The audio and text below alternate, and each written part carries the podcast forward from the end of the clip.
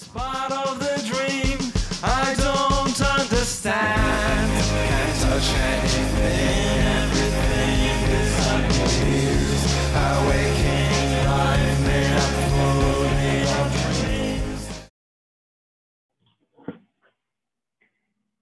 Hello.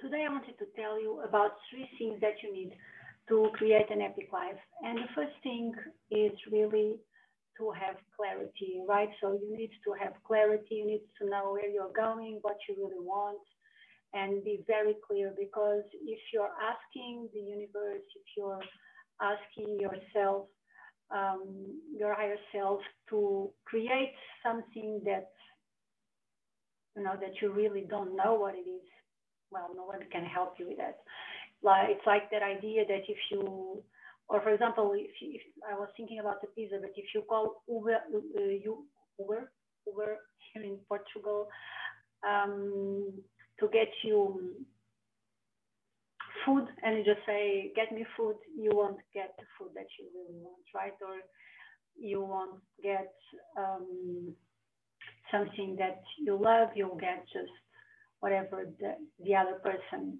wants to give you. So you need to have really clarity around what you want, where you're going, what is your epic life, what do you really want. And the more you think about it, the, or the more um, you do some exercises to find out what you really want, the more you are aware of wanting to have clarity and having that intention, the more you start to have that clarity, right? So, for example, you can do an exercise that is really easy. That is about your ideal day. So you start writing, journaling without editing, without thinking, just writing what comes to your mind. And you're going to write without stopping the ideal day, right? So for example, I wake up and I I'm near my soulmate and I love him because this and that. And then you describe your morning. Maybe you have a shower in an amazing bathroom, which is like a spa. And maybe you go to work on your ideal work that's so fulfilling to you. Maybe you have lunch with friends. So you want to describe all your day, like for example, getting your kids from school and how how are they and what do you do. And you can also do this for different days, right? Like for example, you can do for a work day, for a holiday. Um, it's your choice. You can do lots of different uh, things with this exercise. So that's the idea is to get you more clear on what you really want. And it's really important that you write without editing, without thinking a lot, because then you'll get answers from your intuition instead of from your ego, right? So that's the first part. Then you have confidence. So you really need to be confident and to feel confident that you can create this life that you want. And for that, it's really important that you know that you are the creator of your life, right? So you are the creator.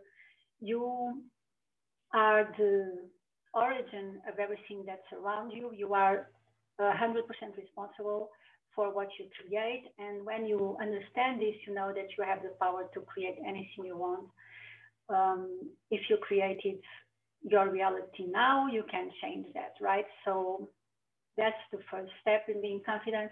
And you also want to work with your triggers, work with your feelings, because that will help you know yourself better. That will help you to accept yourself.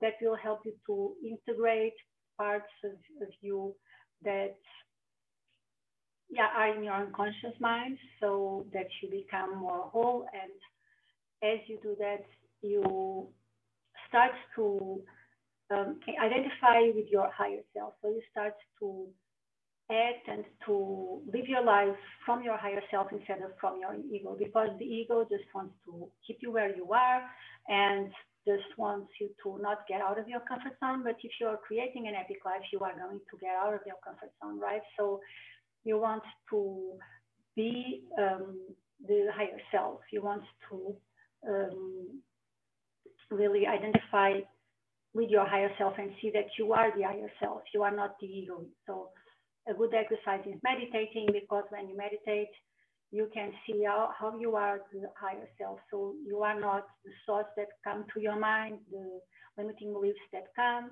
You are the observer, the awareness behind behind that thought, those thoughts, right? So you are observing, you are aware, and um, a meditation that you can do is to just notice what's coming up, notice the the, the feelings, notice the thoughts that are coming up, but not believing them, right? So just letting them go and knowing that they aren't true.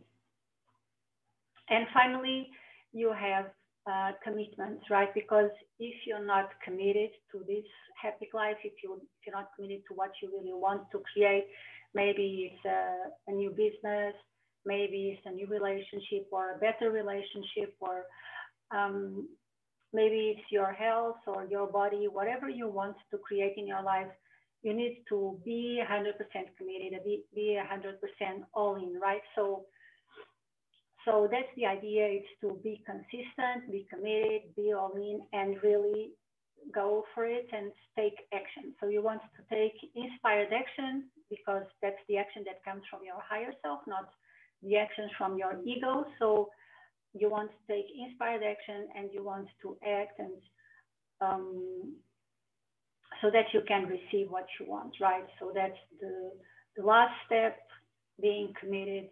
And what can help you with that is having a coach or having an accountability partner that will help you really to stay on track on what you say you are going to do and keep taking those actions. So yeah, so one thing you can ask yourself is uh, who, who is your accountability partner, partner, who is going to help you to really um, stay committed to your actions and uh, move forward in creating the epic life that you want. So that's it. I hope it helps and talk soon. Bye. Thanks so much for spending this time with me on the A Beautiful Life podcast. I'm so glad you're here.